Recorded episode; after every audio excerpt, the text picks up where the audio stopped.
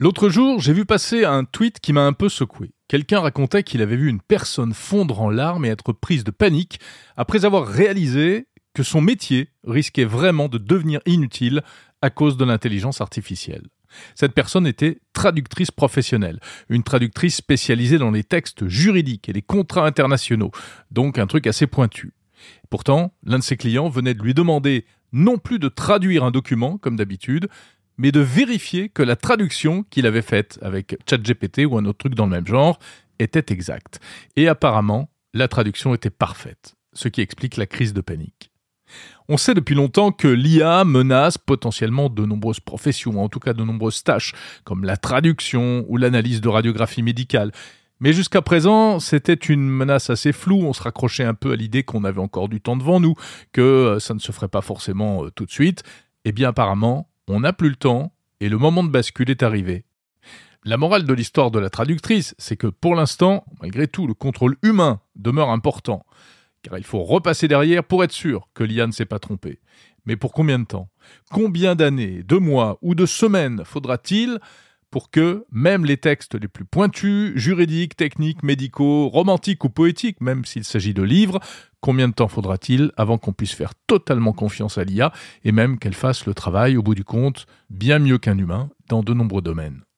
Les traducteurs, les radiologues, les artistes qui se font plagier leurs œuvres à tour de bras aujourd'hui, ou les employés de bureau, qui vont être les grands perdants de cette révolution Une nouvelle étude signée de la banque américaine Goldman Sachs estime à 300 millions le nombre de postes que l'intelligence artificielle pourrait remplacer. Pourtant, jusqu'à présent, ne parlait pas vraiment de postes, mais plutôt de tâches mais voilà, l'accélération paraît aujourd'hui fulgurante. Toutes les semaines ou presque apparaît un nouveau service qui permet de faire de nouvelles choses grâce à des modèles d'intelligence artificielle.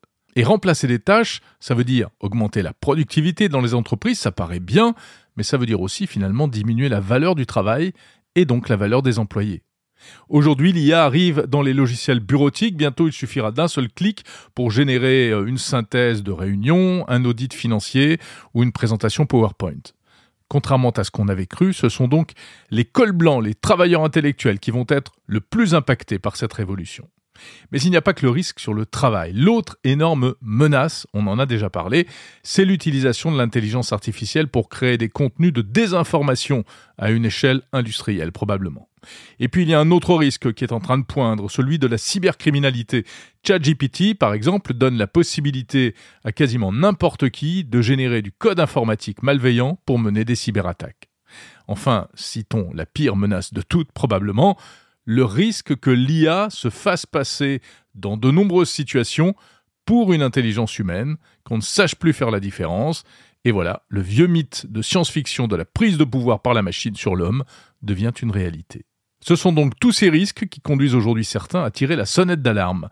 Elon Musk, le patron de SpaceX, Tesla et Twitter, euh, Tim Cook, le patron d'Apple, ou encore l'essayiste Yuval Noah Harari, pour n'en citer que quelques-uns, viennent de signer cette semaine une pétition pour freiner l'IA. Un appel mondial à faire une pause de six mois dans la recherche et le développement des intelligences artificielles.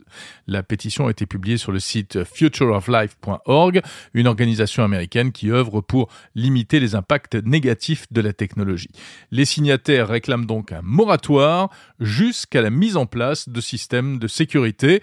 Ils parlent de risques majeurs pour l'humanité en raison des perturbations économiques et politiques dramatiques, écrivent-ils, en particulier pour la démocratie, que l'IA va provoquer.